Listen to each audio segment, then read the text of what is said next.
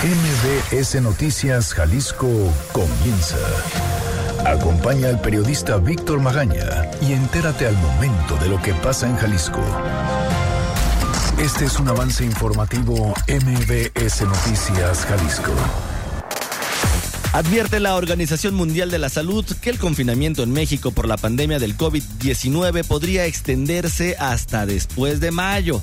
El gobernador de Jalisco retomará la discusión del pacto fiscal terminada la contingencia sanitaria. Asegura que hay una profunda inequidad en la distribución de los recursos. Oiga, detecta el Instituto de Información Estadística y Geográfica de Jalisco riesgo de cierre definitivo en el 30% de unidades económicas en nuestro estado. Cúpulas empresariales advierten la pérdida de 155 mil empleos en Jalisco al finalizar la crisis por la pandemia del COVID-19. Piden una pronta respuesta del gobierno federal. La Quepaque detiene a 60 personas, 60 personas por insultar a policías que los obligaban a usar el cubrebocas. La Fiscalía de Jalisco investiga 11 denuncias de agresiones contra personal médico. El Ayuntamiento de Guadalajara repartirá 30 mil despensas a familias tapatías.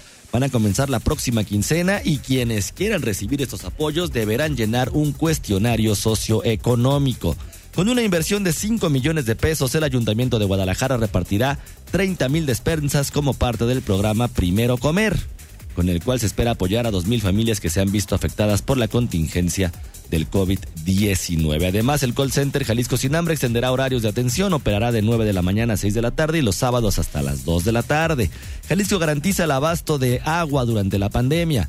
La Secretaría de Gestión Integral del Agua señaló que lo harán a través del mantenimiento de bombas, pozos y distribución de pipas gratuitas y para el académico del ITESO Jorge Jaramillo hay necesidad de mecanismos legales para garantizar los apoyos a los afectados por las explosiones del 22 de abril. Muchísima información para usted el día de hoy, pero primero, ¿qué dicen los periódicos? Las portadas del día. El informador. Renovación del Ángel Leaño, lista el lunes. El avance de la reconversión del hospital es de 95% en zonas para pacientes. Sin embargo, recibirá a los afectados hasta el primero de mayo. El diario NTR. En hospitales, 102 personas en la entidad. Estado muy grave, 16 pacientes.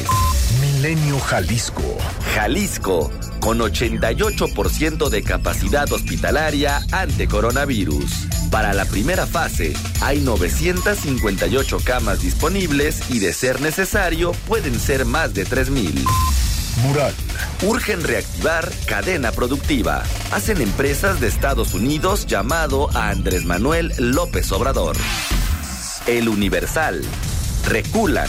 No discrimina guía a viejos en atención de COVID-19. Edad y azar no serán criterios para la asignación de recursos. La jornada. Organización Mundial de la Salud. El COVID-19 nos acompañará por largo tiempo. Aún es muy peligroso y la mayoría de la población es contagiable.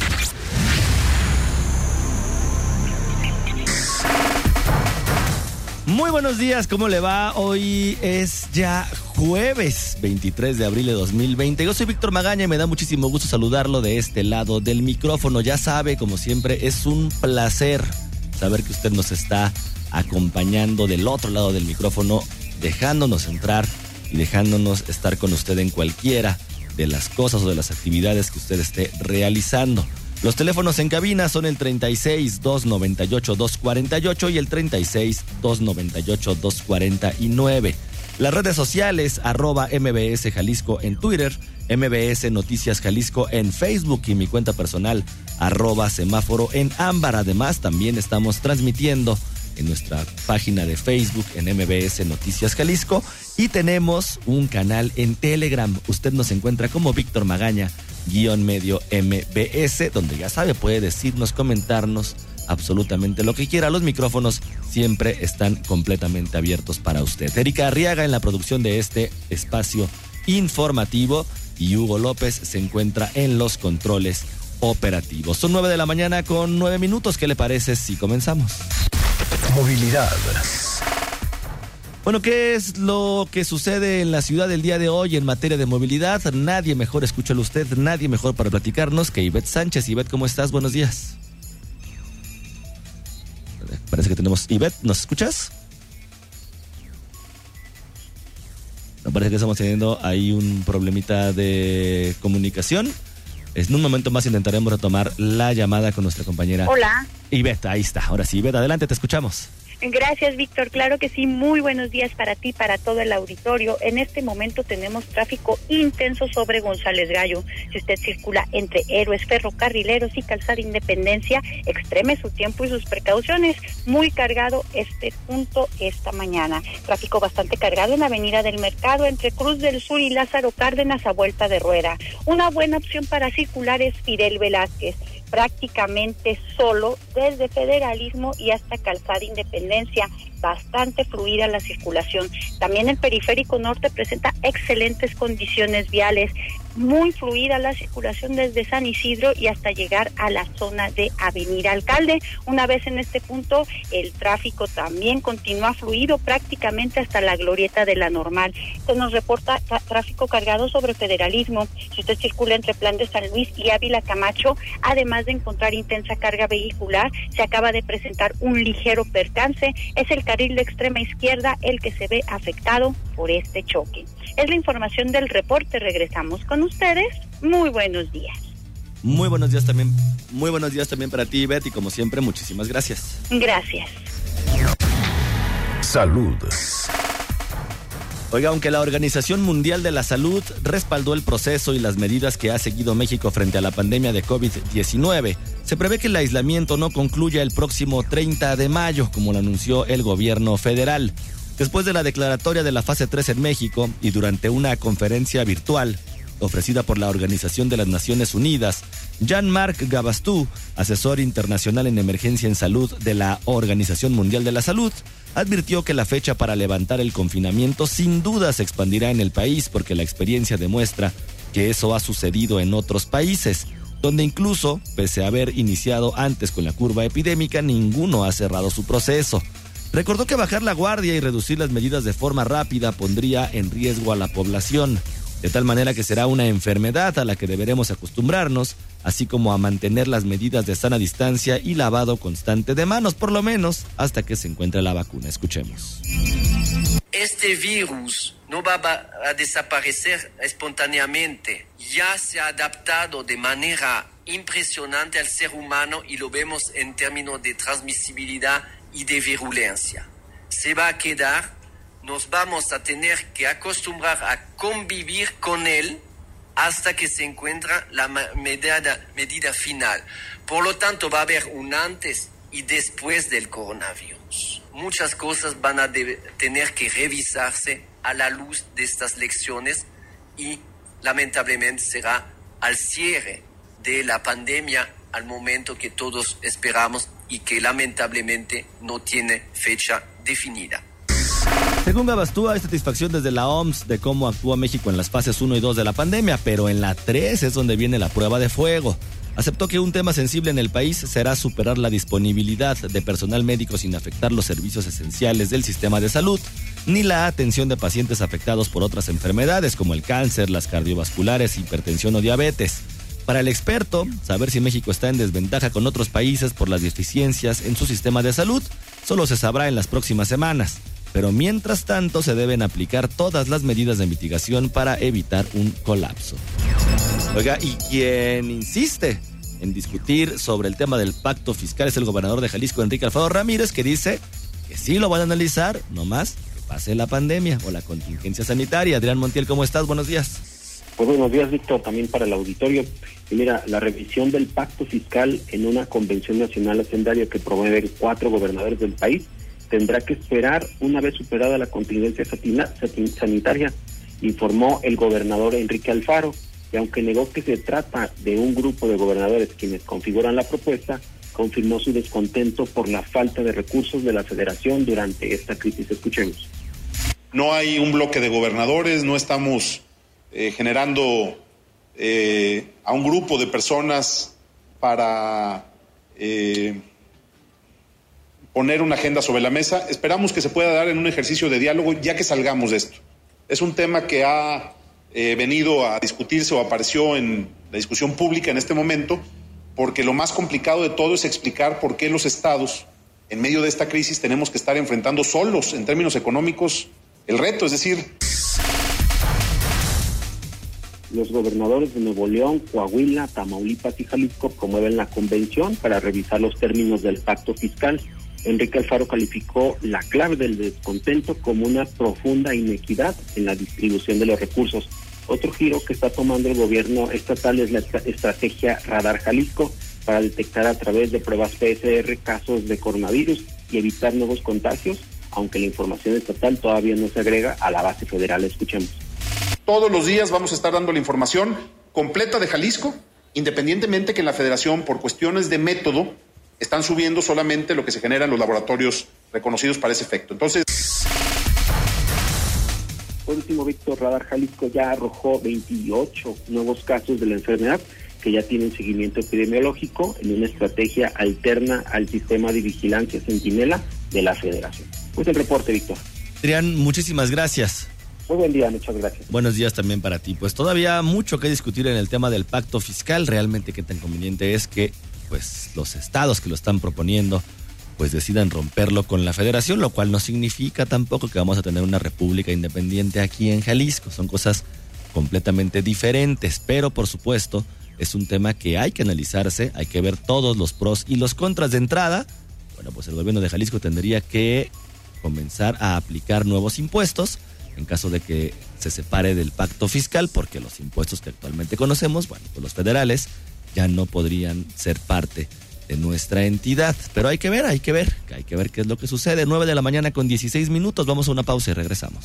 Víctor Magaña, en Noticias MBS Jalisco, por XFM 101.1. Regresamos. Síguenos en nuestras redes sociales. MBS Jalisco, en Twitter MBS Noticias en Facebook.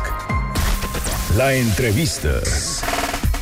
Oiga, son 9 de la mañana con 19 minutos. Regresamos a cabina de MBS Noticias Jalisco. Le recuerdo nuestros teléfonos 36 298 248 36 298 249. Las redes sociales arroba MBS Jalisco en Twitter, MBS Noticias Jalisco en Facebook y mi cuenta personal arroba semáforo en ámbar. Además tenemos un canal en Telegram. Usted nos encuentra como Víctor Magaña, guion medio MBS.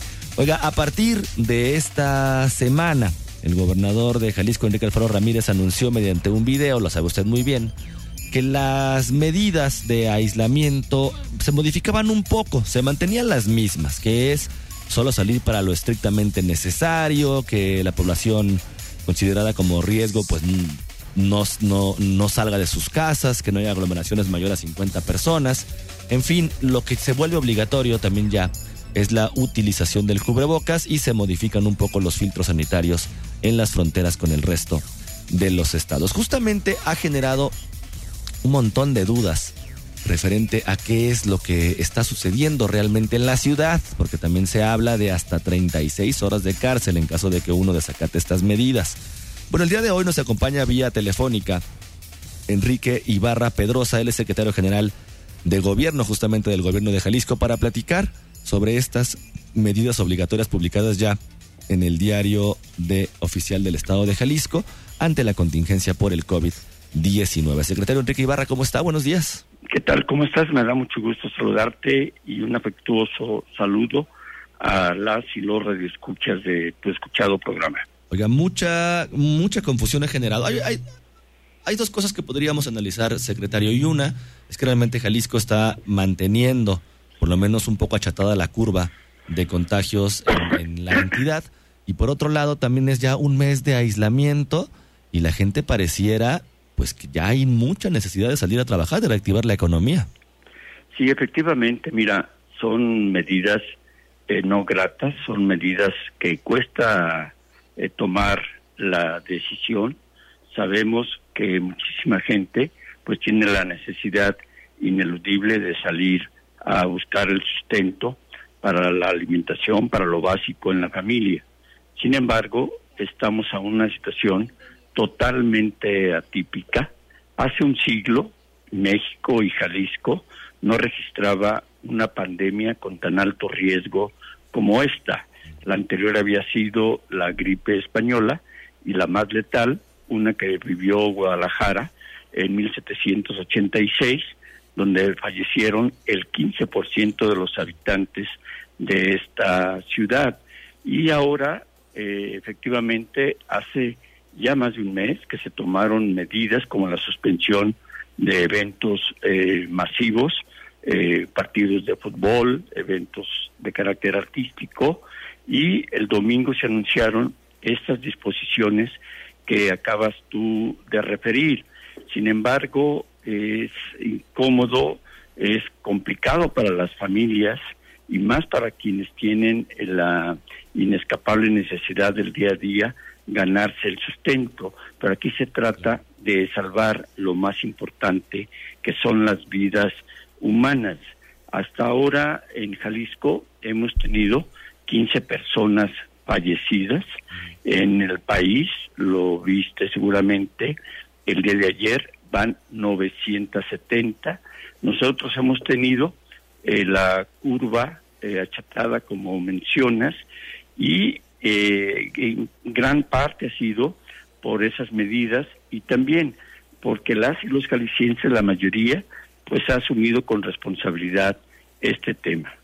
Oiga, secretario, eh, esto es lo que llama un poco la atención y, seguramente ya, ya lo, lo, ha comentado en algún otro espacio o, o, entre la misma administración. Es justamente, por un lado están los jaliscienses, estamos respetando el tema del aislamiento y por otro lado tenemos que reforzar las medidas porque no lo estamos respetando.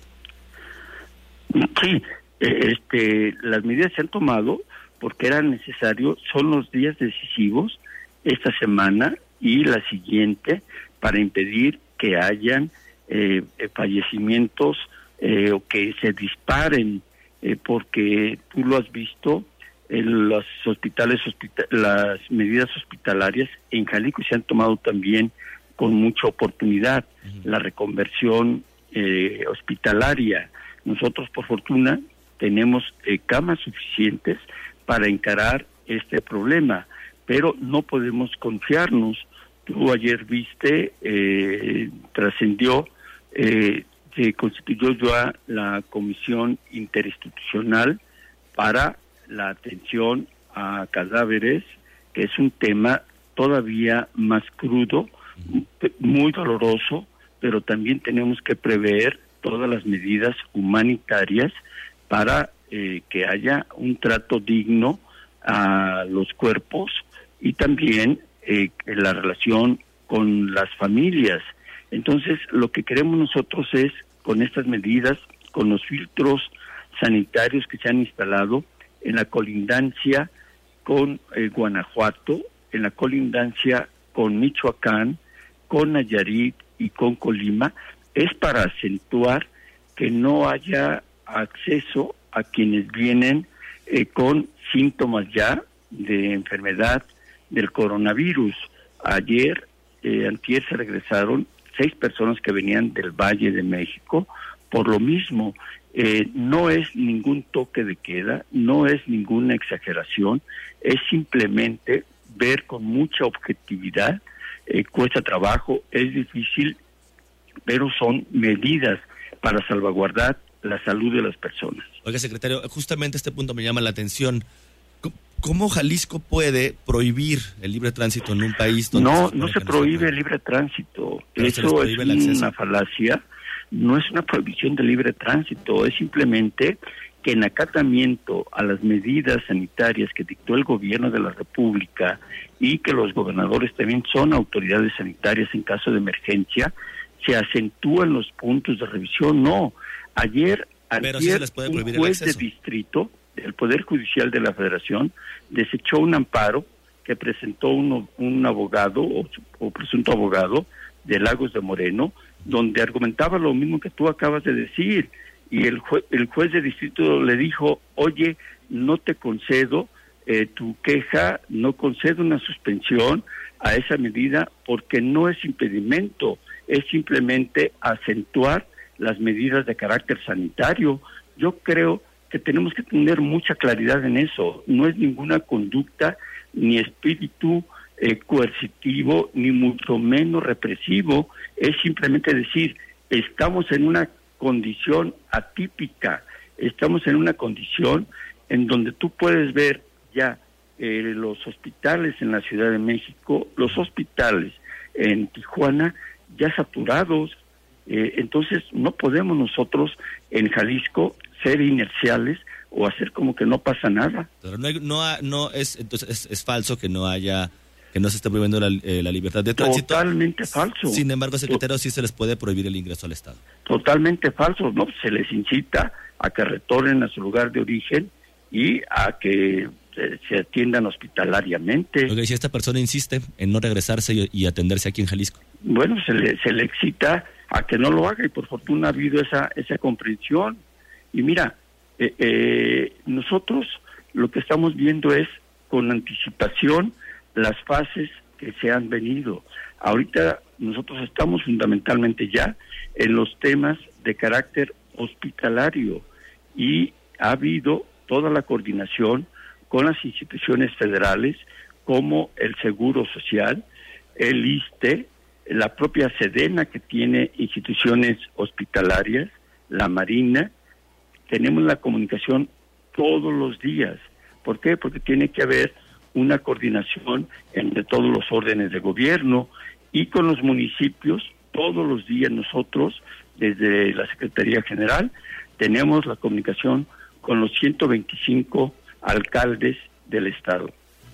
Oiga, secretario, eh, una duda recurrente que nos han hecho llegar los radioescuchas es bajo qué parámetros o bajo qué lógica los policías en, en la zona metropolitana de Guadalajara al momento de estar circulando por la ciudad. Obviamente, y tenemos claro que lo ideal es que no, no estuviéramos circulando por la ciudad, sin embargo, sabemos también que hay mucha gente que lo va a hacer ¿Bajo qué medidas es cuando se, se decide o un apercibimiento o, o, 36 horas de cárcel? Incluso se hablaba también hasta cierto punto de una de una multa, también aclarar si esto, esto, esto finalmente va a ser así. Sí, mira, los criterios son cuando los policías ven eh, aglomeraciones, se les incita a su disolución y se ha hecho, ustedes lo han visto, a través de eh, los sonidos de las propias patrullas o desde helicóptero y este ayer por ejemplo que en algún municipio de la zona metropolitana hubo algunas eh, detenciones grupales fue por la reacción que tuvieron vecinos en Tlaquepaque y este fueron motivo de arresto pero no es la constante no es eh, la, la ruta eh, eh, es ni lo deseable. Entonces, los policías están actuando con criterio para invitar, para persuadir y para convencer a quienes están en la vía pública, sobre todo te digo en grupos, o a quienes no traigan el cubrebocas y los policías mismos se los entregan. Ha habido, hubo alguna detención de una persona en Tlajomulco porque reaccionó eh, con agresividad cuando le ofrecieron el cubrebocas. Entonces, son los casos menores. Pues ahí está la información. ¿Se va, a, llegar al punto de multar a las personas? Bueno, podría darse el caso, eso ya lo dictaminan los juzgados eh, municipales en cada una de las de las demarcaciones. Oiga, secretario, el día de ayer la Organización Mundial de la Salud, seguramente usted está enterado, anunciaba que ellos veían muy poco probable que en nuestro país el aislamiento se, se dejara de, de, hacer a partir del 30 de mayo, como lo viene anunciando el gobierno federal y según también las medidas que están aplicando aquí en Jalisco. Ellos decían que podía extenderse pues de manera todavía muchísimo más prolongada. ¿Lo están eh, previendo ya aquí en la entidad? Bueno, tienes que tener todos los escenarios, tienes que tener en el horizonte todas las posibilidades de darse. No es lo deseable, eh, por eso eh, la anticipación de parte nuestra en estos aislamientos. Nosotros eh, de Jalisco tenemos o hemos tenido casos en, en 21 municipios de los 125, que es complejo también hacer los aislamientos geográficos regionales la región que ha tenido más eh, víctimas en decesos ha sido la región de la costa, en Puerto Vallarta y en Tomatlán, que de los 15, si mal no recuerdo, han sido seis de esa región y tenemos otras donde no ha habido ningún caso. Te menciono, por ejemplo, la zona norte del estado, que son 10 municipios. En ninguno de ellos se ha registrado ningún caso y en más de 100 tampoco se han dado. Pues estaremos muy al pendiente, secretario, de qué es justamente cómo va avanzando la curva aquí en la en la entidad. Y, bueno, pues también al pendiente de cómo va evolucionando el tema de si los tapatíos al final estamos siendo responsables. Por supuesto, y mira, y para nosotros es muy importante tener estos espacios de comunicación porque los medios, por supuesto, son correos de transmisión muy eficientes con la gente y, y nosotros insistiremos que todo esto es por la salud de la gente, que es lo más valioso, eh, la salud y la vida de las personas. Y te digo, en nuestro estado, en la ciudad, en 1786, aunque no suena muy lejano, pero se dio el 15% de fallecimientos de una ciudad, entonces con pocos habitantes, y hace un siglo en Jalisco está consignado, eh, fueron casi 25 mil las personas fallecidas. Entonces lo de las pandemias se tienen que tomar en serio, con toda responsabilidad y nosotros eh, como eh, eh, servidores públicos es lo primero que tenemos que hacer. Oiga, secretario, una última pregunta, no le quito más su tiempo. ¿Hay una diferencia de 28 casos entre los confirmados por la federación y entre los que se manejan aquí en Jalisco como cifras a raíz de las pruebas de radar Jalisco? De esos que tú mencionas, son los que han surgido de radar, eh, el ejercicio que se está haciendo conjuntamente con la Universidad de Guadalajara, porque nosotros, nuestra eh, tesis y nuestro esfuerzo siempre fue pruebas, pruebas y más pruebas, como recomendó la Organización Mundial de la Salud. Bueno, que, la Entonces, a los esos casos que han surgido, por, porque nosotros siempre hemos querido hacer el mayor número de pruebas y es una ventaja cuando tú detectas que tienes 28 casos, eh, que creo que son 27, pero bueno, eso es lo de menos, que surgieron con estas pruebas hechas este, por la Universidad de Guadalajara. Que afortunadamente no se ha, no, no se ha disparado la estadística como lo vaticinaban en un inicio la Universidad de Guadalajara y el mismo gobierno del Estado, ¿verdad? Solamente han sido 28. Eh, eh, es que en esos escenarios, en esos escenarios era si se tomaban medidas o no se tomaban. Como se han asumido con lo doloroso que es, pero se han asumido, por eso tenemos esa cantidad de las 15 defunciones. Tú ves el centenar que hay ya en, en la Ciudad de México, en el estado de Baja California, ya cerca de esa cifra, y los 970 eh, que hay, y seguramente, o y muy lamentablemente, hoy el país superará la barrera de los mil fallecidos con las constantes que tenemos. Ayer fueron más de 100 las personas fallecidas en el país. Pues entonces esperemos y esperemos realmente, secretario, que no que la, que la curva no se dispare como se tenía previsto y que realmente los casos no sean tantos con Radar Jalisco. Lo bueno es que ya se están haciendo las pruebas, lo que sí es que lo que recomendaba la Organización Mundial de la Salud es que se hicieran solamente a los casos sospechosos, ¿correcto? Así es, pues muchas gracias. A usted que esté muy bien, el secretario general de Gobierno, Enrique Ibarra Pedrosa, son nueve de la mañana con 36 minutos, vamos a ir a una pausa y regresamos con más información. Noticias MBS Jalisco, por XFM 101.1. Estamos de vuelta con la información más importante a nivel local. Estados.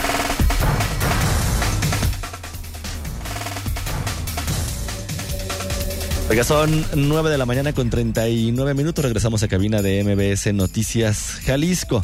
Detecta el IEG un riesgo de cierre definitivo en el 30% de unidades económicas aquí en nuestra entidad. Fátima Aguilar, ¿cómo estás? Buenos días.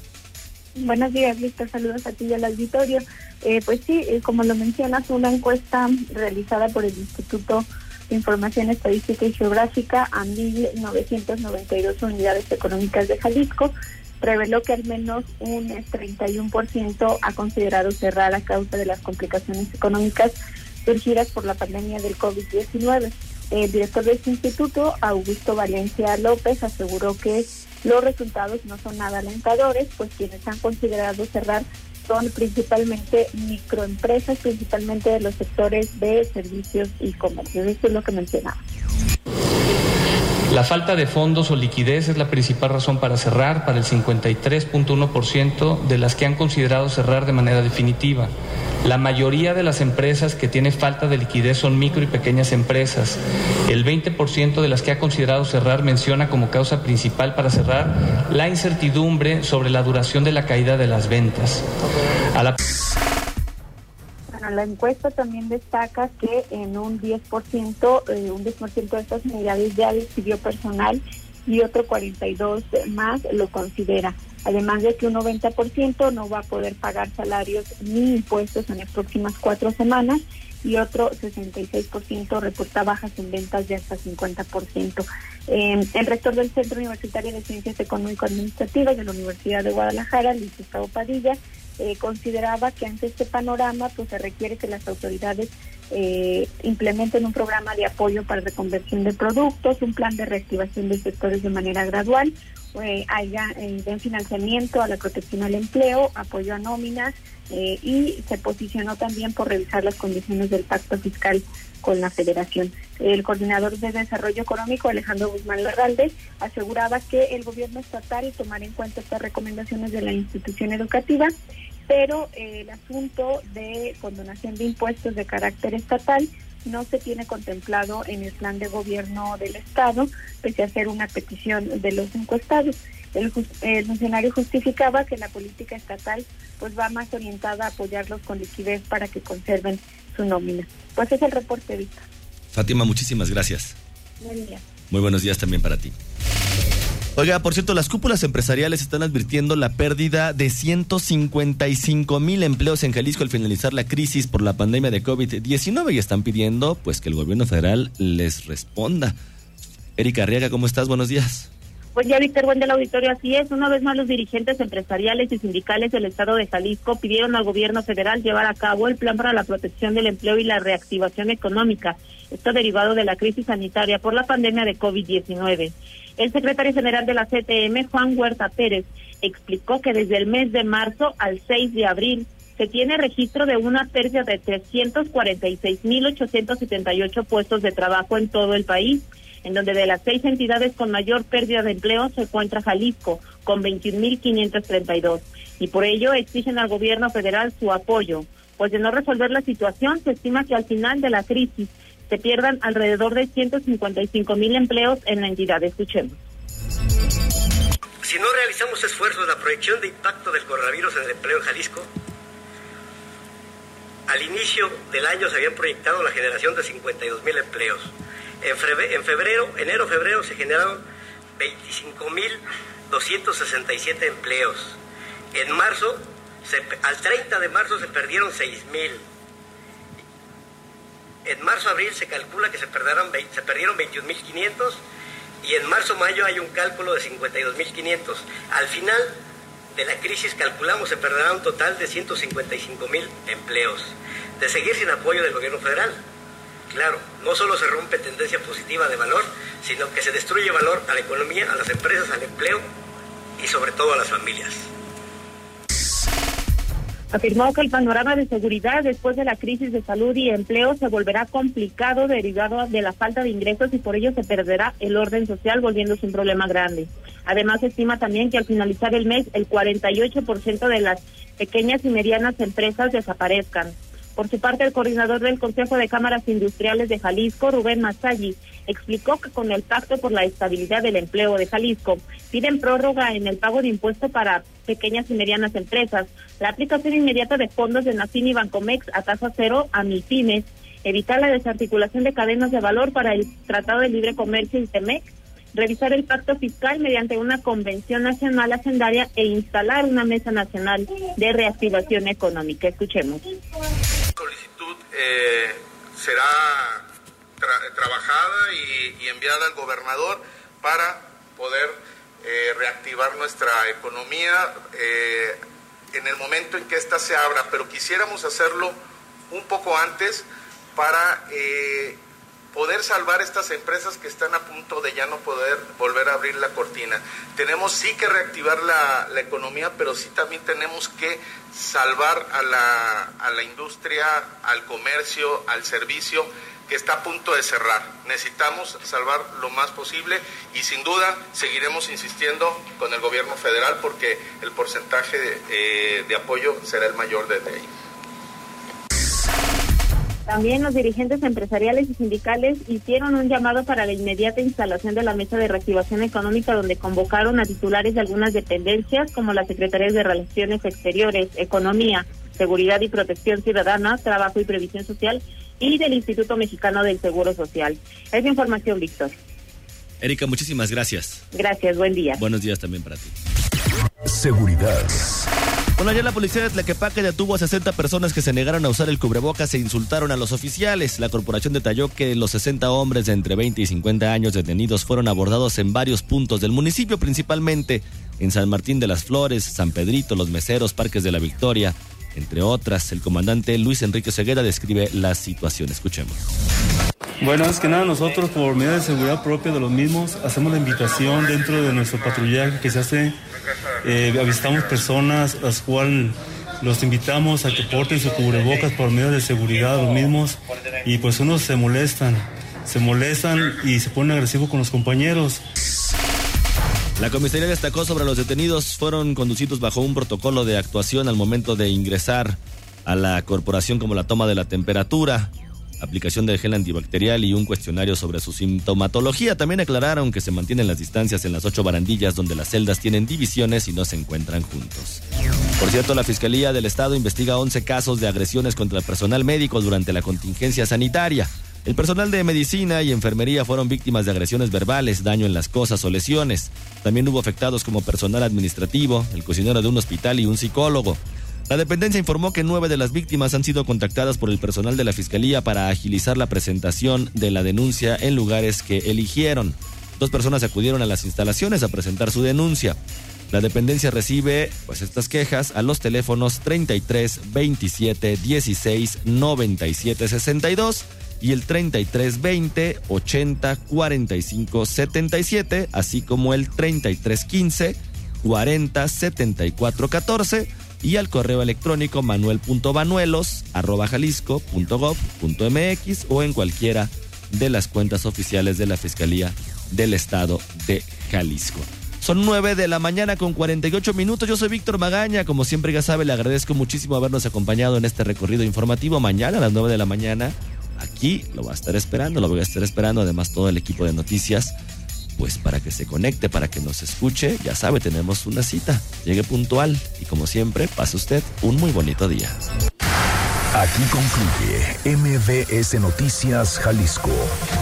Acompaña a Víctor Magaña y su equipo de profesionales de lunes a viernes a partir de las 9 de la mañana por EXA FM Guadalajara.